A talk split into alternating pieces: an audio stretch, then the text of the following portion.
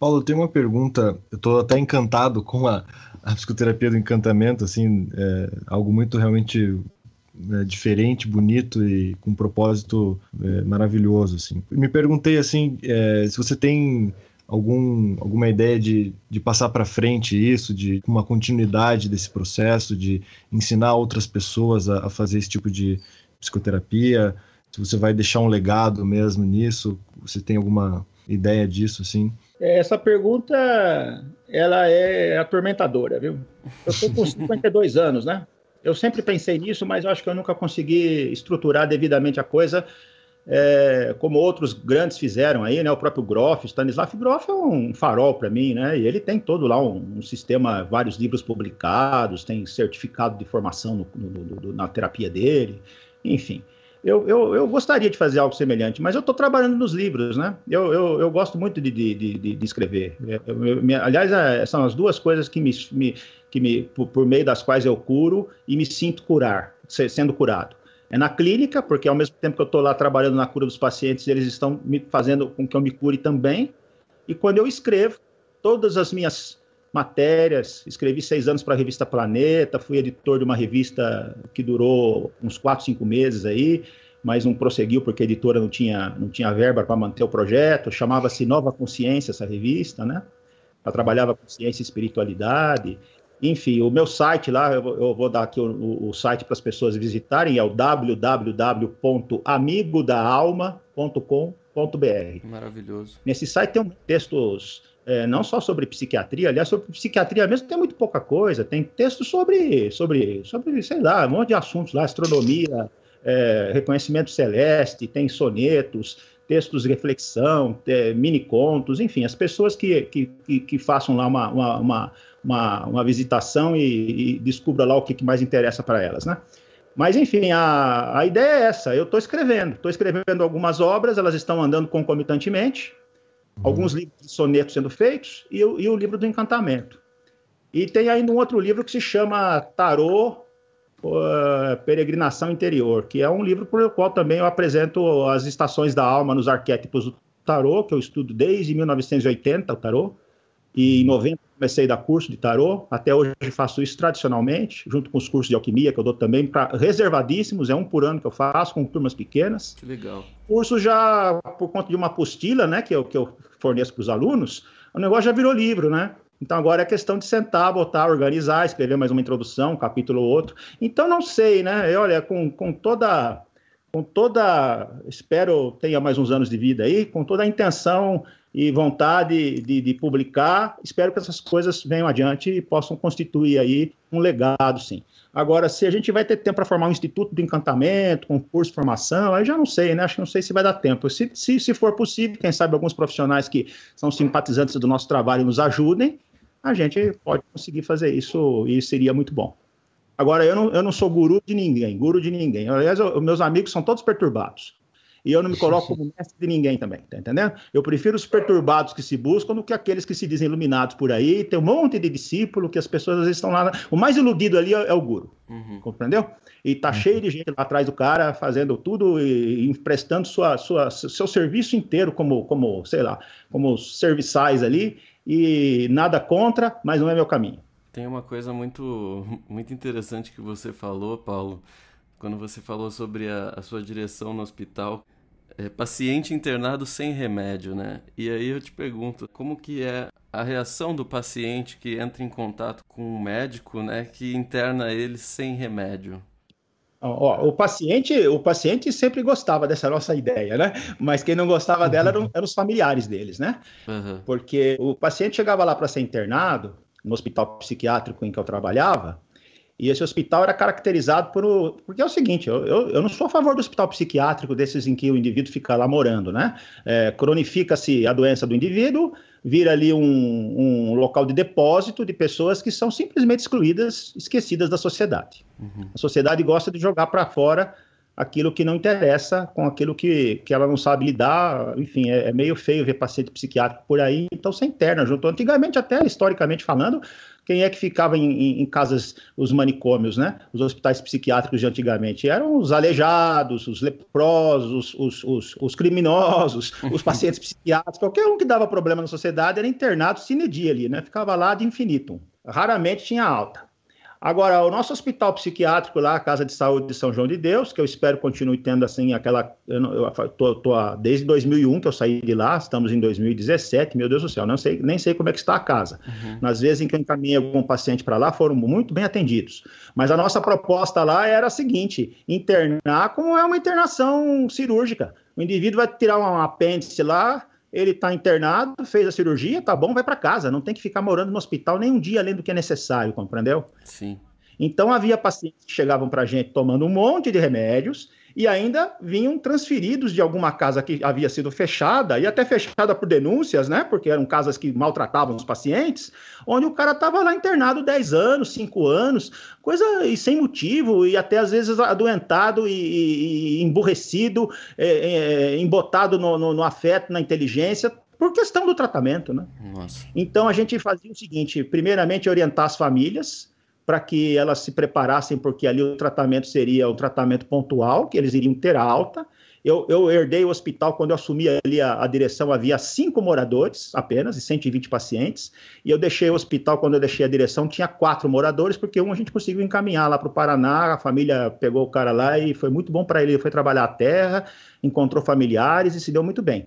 Agora, os outros quatro eram abandonados, mesmo não tinha o que fazer com eles, né? Uhum. Agora, a gente não podia começar a facilitar, porque senão o nosso hospital ia virar um âmbito, um, um antro de depósito, né, de, de, de doentes. Então, sempre com essa, com essa, com essa política é, clínica e social também, de internar as pessoas quando necessário e, uma vez tratadas, prepará-las e encaminhá-las para a alta.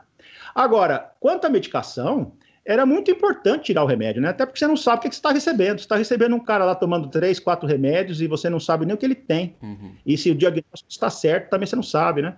Então você tira tudo. O melhor lugar para ficar sem remédio um paciente psicótico é dentro do hospital mesmo. Está 24 horas sendo vigiado, sendo observado por mais médicos até do que um e ainda pelos colegas e pelos próprios pacientes, porque os pacientes são muito sensíveis, eles, eles observam coisas, vêm contar pra gente, sabe? Certo. É, e aí você, se o indivíduo surtar lá dentro, tá protegido, né? Ali mesmo é o local apropriado para isso, para você lidar com esse tipo de situação.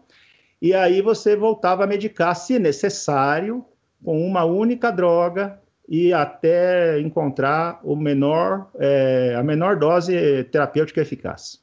Essa era a ideia.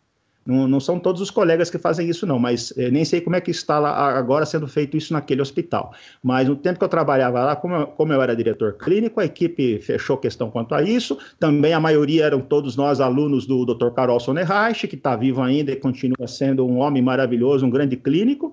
E então todo mundo já tinha até por escola esse fundamento de trabalhar com remédio só, compreendeu? E é efici eficientíssimo isso. Aliás, o paciente sai de lá com uma facilidade, né? Porque ele tem que tomar um remédio só, não são mais cinco nem seis. Claro. Só uma dose diária, né? Ou, ou uma a cada 12 horas, enfim, sei lá. É, aí a cada caso tem que ser visto. Mas é claro que tirar a medicação é muito importante para você poder ver o quadro no seu estado puro, né? Muito interessante, eu vejo isso sim. É é, é, sensível, é muito bonito também. Outra coisa é que a gente não tinha cela, né? Tem hospital psiquiátrico que tem cela, pelo amor de Deus, né? Isso é um absurdo. Amarra o cara, põe o cara fechado numa sala com, com tatames, né? Com acolchoados para não se machucar, para não se cortar. Nós tínhamos lá em 120 leitos duas camas fortes. Sabe o que é cama forte? Cama forte é uma cama que fica presa no chão com, com, com prego. Bom. Quando necessário, você tem que amarrar ali o paciente para o benefício dele, né? Porque ele está pondo, às vezes, em risco a própria integridade física e a dos, dos, dos outros, né? Uhum. Se tivesse três pacientes surtados, olha só, dois podiam estar tá ali nas, surtados gravemente falando, né? Assim, agitadíssimos, é, com heteroagressivos. Então, é, dois poderiam estar ali ocupando esses leitos. E o terceiro tinha que ser na conversa e no remédio, né? Meu amigo, vamos conversar aqui, porque não dá nem para te amarrar na cama, né? vamos, vamos resolver a coisa na, na, na, boa, na amizade, né?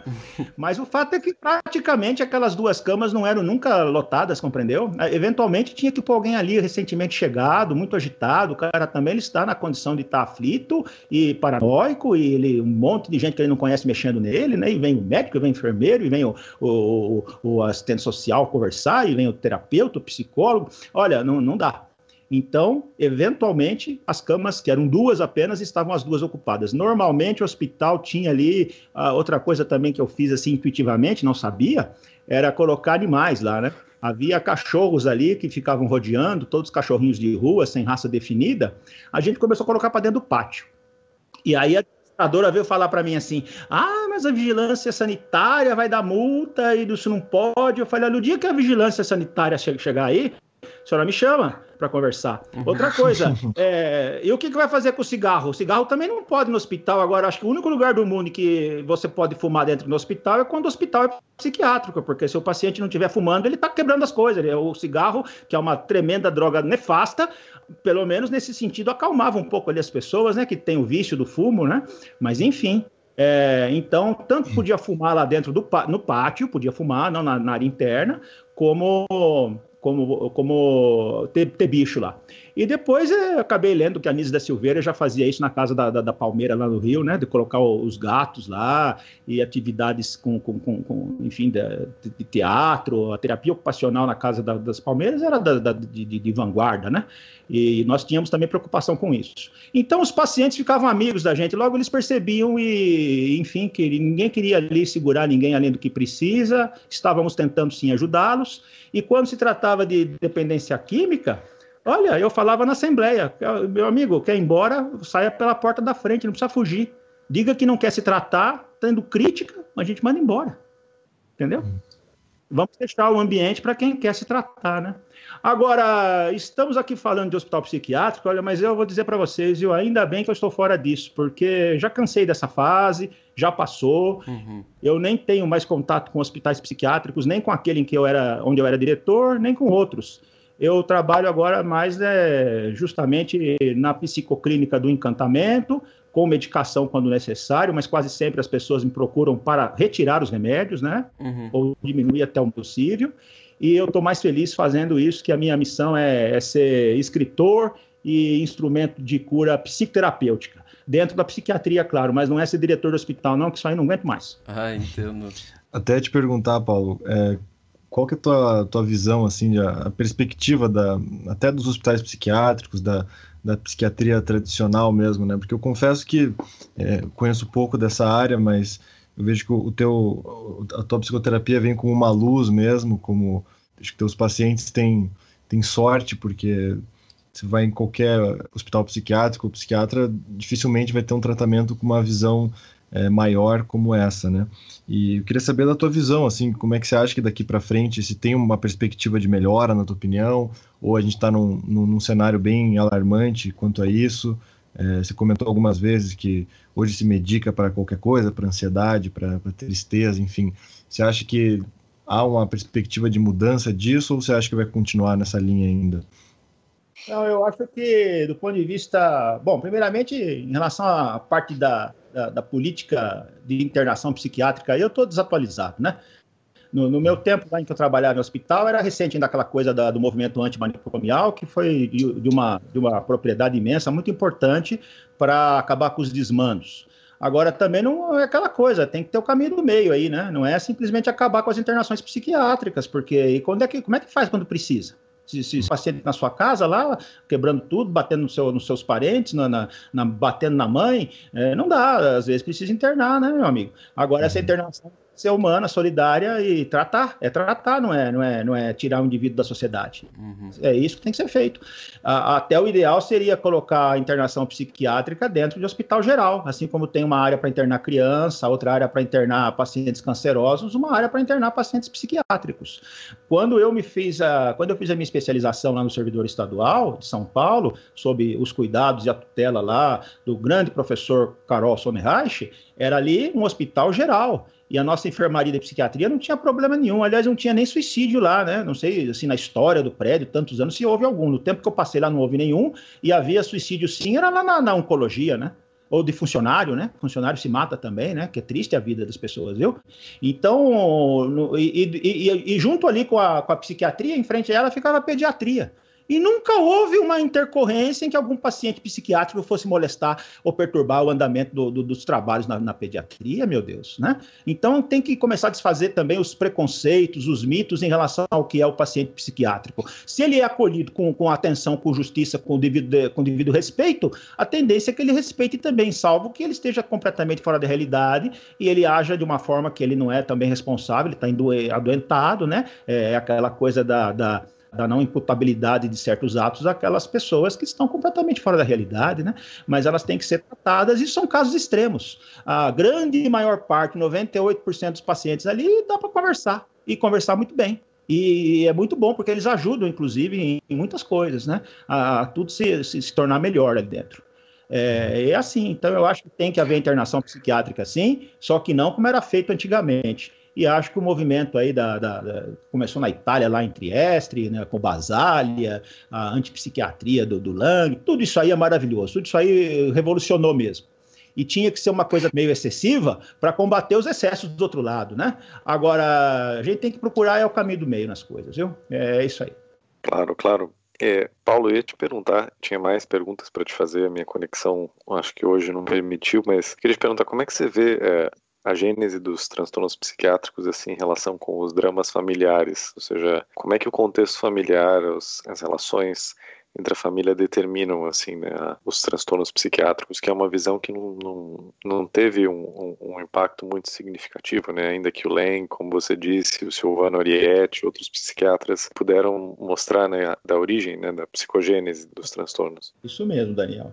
Olha, nós falamos um pouquinho disso, eu acho que na hora que tinha caído a sua conexão aí, no sentido do, dos adolescentes que estão cada vez mais adoentados por falta de atenção dos pais. Então, os pais não estão conectados com os filhos, ou de forma que os filhos acabam desenvolvendo um monte de síndromes que ficam sendo nomeadas aí, porque é mais fácil dar remédio e o pai achar que está pagando um bom médico e medicando, quando na verdade está faltando é, é, é cuidado e responsabilidade dele, né, do pai dos pais aí no caso. Agora, existem sim aquelas famílias em que, pelo amor de Deus, né, fábrica de louco, né? Tem, tem as, a, a, acredito naquela coisa de uma mãe completamente neurótica, o que, que ela vai fazer com a, com a, com a criação dos seus filhos, né? Agora, eh, por outro lado, meu amigo, olha, eu já vi também pacientes que vieram a mim, a mãe esquizofrênica, o pai morto ou fugiu, largou o lar, e a pessoa era das mais centradas, né? Então não tem um determinismo disso. Não é porque a, a família é, é, é, de doentes que o indivíduo vai também ser o, o adoentado. E até há vezes em que eu faço visitas em domicílio também, atendo algumas pessoas, acabo vendo melhor as famílias.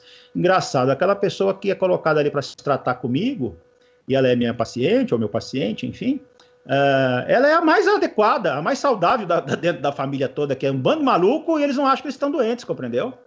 Então é difícil falar disso. Ah, acho que a nossa sociedade, Daniel, está numa crise de valores terrível. É, sempre existiu ansiedade no mundo, claro, é, angústia, então nem se fala. Agora a coisa é pior no momento em que as informações são muitas, uh, o dia a dia é uma correria, tem pessoas que não têm condição, às vezes, de questão nenhuma maior, porque uh, tem que lutar mesmo pela sobrevivência, lutar para pagar o leite do, dos filhos e não tem tempo nem de nem o luxo, né, de ter problema existencial, sabe? Não dá para pensar neles. Agora, a vida aí, ela pede que a gente, enfim, o que, eu, que eu acho que é mais importante é que a gente faça a questão da nossa felicidade, essa felicidade não é a euforia do carnaval, não. É evidentemente um estado de bem-estar consigo, de se sentir na posse de si próprio e conectado com a grandeza, com essa, com essa maravilhosa condição que é da natureza mesmo, ela toda, né? Que é divinamente bela. Não precisa nem se acreditar em Deus para isso, sabe? Seja ateu, seja agnóstico, agnóstico, religioso, filiado a alguma tradição espiritual, enfim, seja o que for. O fato é que a palavra natura de onde vem Neter, do, do egípcio, Neter é Deus e também é faraó, né? É, natura é, também em latim, né? Natrium, sal. É, natura é, é Deus, é, é, sal ao mesmo tempo. Então a natureza ela tem um quê de divino? Ela é a própria manifestação divina e nós somos divinos enquanto também expressão da natureza. Nós não estamos fora dela, né? Então quanto mais a volta à simplicidade e a natureza, mais o indivíduo se conecta com a essência da divindade. E não precisa acreditar num Deus para isso, compreendeu? O ateu pode se conectar com essa essência mesmo e não chamar de Deus. E ele está lá extremamente saudável. Aliás, eu conheço ateus muito mais honestos que muito religiosos, sabe? Porque o ateu é obrigado a acreditar em quê, né? Ele não sabe o que ele vai acreditar. Ele investiga. Diferente daquela coisa do ateísmo materialista da ciência, no sentido até de uma certa arrogância, de que nada existe a não ser, a, no caso da, da minha área, da bioquímica, né? Essa psiquiatria neurocientífica aí, nas raras vezes em que não se pode negar a realidade da alma, ela tenta reduzir a, essa realidade a uma mera fabulação bioquímica, viu? Como se a consciência nada mais fosse que um, um efeito último do, cérebro, um epifenômeno, né? Eu não penso assim. A, a consciência para mim é assim, olha, agora, por exemplo, nós não somos o computador, né? Mas nós estamos nos falando por meio dele, né? A televisão está ligada aí, capta também uma frequência. Então tem, tem toda uma consciência que independe da máquina. Tem toda uma consciência que independe do orgânico, compreendeu? Ela, ela, o orgânico é, pode ser aí o, o, vamos dizer, o veículo por meio do qual nós temos a consciência da consciência, né? Agora, a experiência da ayahuasca é suficientemente forte para você ter consciência de maneira diferente dessa mesma consciência, independentemente da questão do substrato orgânico. Mas aí eu acho que é assunto para um outro programa que a gente pode uhum. explorar esse assunto futuramente. É, então a gente, a gente vai chegando no, no, no última parte do programa. Eu queria abrir para algumas últimas considerações, se tiverem. Não sei se o Daniel ou o Tomás tem mais alguma pergunta para o Paulo. E depois, se o Paulo quiser falar sobre mais alguma coisa que faltou, falar qualquer outra observação, tá, tá aberto. Bom, Paulo, eu queria agradecer a tua, a tua presença. Sinto muita afinidade com a tua, com o teu ponto de vista, como psicoterapeuta, né, como alguém que também está na de saúde mental. Eu acho que é, a psiquiatria realmente precisa de olhares que que não limitem né, a experiência humana e, e, o elemento humano ao biológico e a, e a dimensão neuroquímica, né, que é o, o, grande problema que a gente vive hoje quando você comentou do, do teu processo da terapia do encantamento, né, da visão alquímica, é muito é muito interessante, né, poder trazer isso que que digamos foram grandes avanços, mas que ficaram meio que à margem da psiquiatria convencional, né? E apenas alguns terapeutas utilizam isso, mas mas não como um não como um caminho de transformação. Então, espero assim, né, que esse esse ponto de vista, que esse paradigma possa cada vez mais, né, através dos teus, teus estudos, né, das colaborações, poder fazer parte, assim, né, do, é, de uma nova compreensão, quer dizer, nova entre muitas aspas, mas que para nós que estamos né, vivendo uma outra coisa nova, né? Perfeitamente. É comigo ah. agora? Eu? Eu queria fazer uma, uma última pergunta. Vocês não tomar. Você é muito artístico, né? Eu, eu vejo você como uma pessoa artística, assim. Acho muito bonito a forma como você estrutura o, o, o seu pensamento, a sua prática também. E tinha uma pergunta assim com relação a a criatividade, o processo de criação, a manifestação criativa, ela vem da onde para você? E fica aí minha última dúvida, minha última indagação. Então, querido, é, eu acho que é isso aí mesmo, viu? A, a questão da arte, para quem tiver depois tempo aí, eu sugiro que leia lá no nosso site no, no www.amigodaalma.com.br. Tem um texto lá sobre arte e terapia, uhum. que é uma entrevista que eu concedi a uma arte terapeuta, Maite Provenzano da Luz, que é uma gaúcha que fez lá uma tese muito bonita, já virou até um livro aí da, da da, da Crisálida Borboleta, né, sobre, sobre o trabalho dela com menores que eram vítimas de violência e ela, como arte terapeuta, explorou todo um trabalho muito bonito aí de empoderamento dessas, dessas, dessas crianças para que, enfim, pudessem se compreender melhor nas suas mazelas, né? Uhum. A arte é fundamental. É, sem isso não tem possibilidade nenhuma de, de a gente fazer uma cura, sabe? A, a, própria cura já é uma arte. A medicina é uma arte. A medicina não é ciência, é uma ciência também, mas é antes de tudo uma arte, como diria lá Hipócrates, primeiro dos aforismos dele, né? A arte, a arte é longa e a vida é breve. Né? A arte alquímica, inclusive, né? Então eu acho que existe isso sim. O processo criativo é como um daimon, é uma voz que vem do alto e vem de dentro, é um chamado ao qual você responde.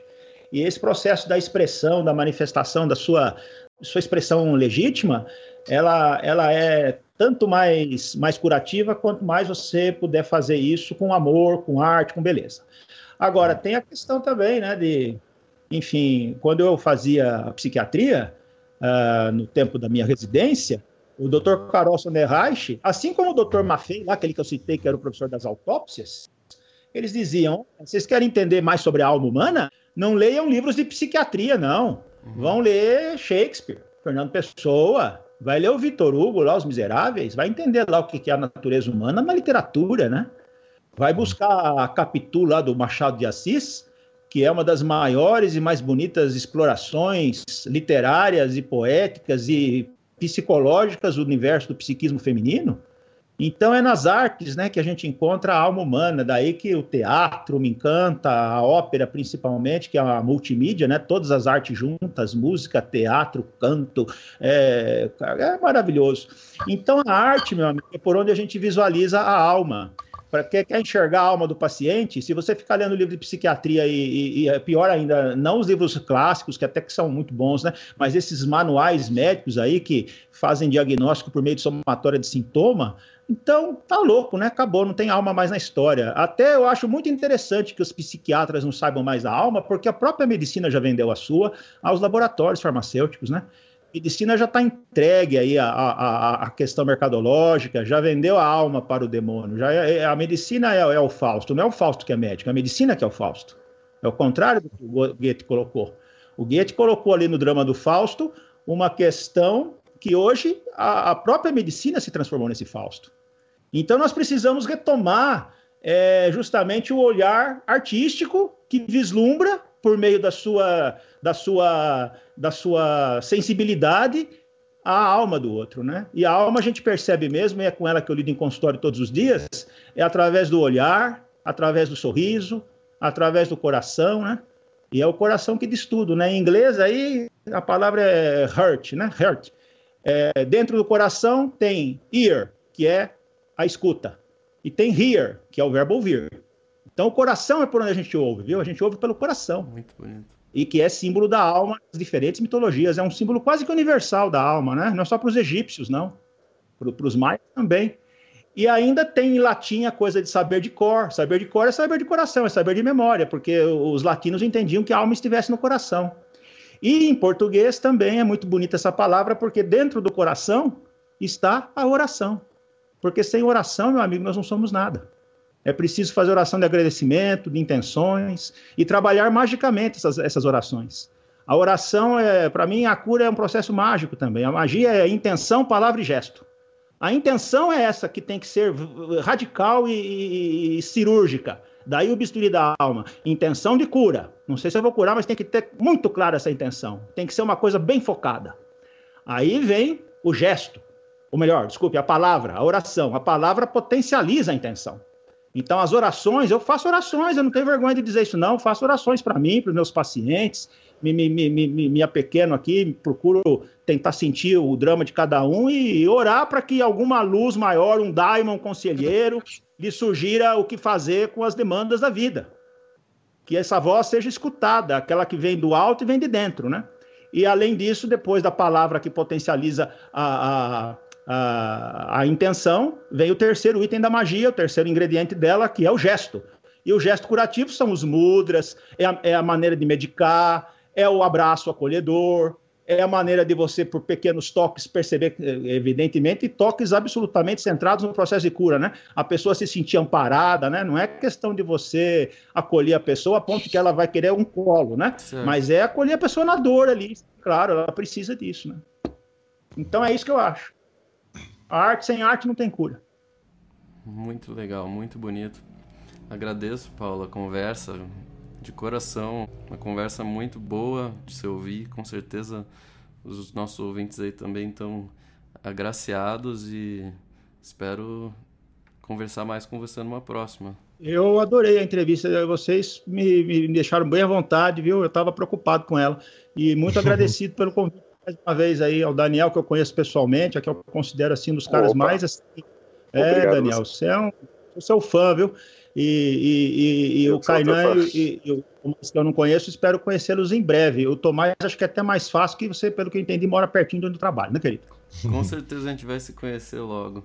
Te agradeço muito, Paulo, é, mais uma vez pela oportunidade, pela, pela conversa, foi muito bacana. Com certeza as pessoas vão gostar. A gente vai deixar na descrição do capítulo o, o link do teu site. Agradeço mais uma vez pela, pela tua confissão aí, pela compaixão, pela tua confiança e pela tua consonância aí com, com a gente. É, foi, consonância muito... que se estabeleceu entre nós, né, que vem de cima, mas ela vem para todos nós. Com certeza. A gente fica muito grato de, de poder ter conversas tão ricas e, e importantes com, com, temas que precisam ser ditos, né? E espero que você que está nos ouvindo aí goste, fale o que, que você achou do programa, mande sugestões, opiniões. É, nós somos um canal aberto, então fica aqui o convite. Até o próximo. Muito obrigado.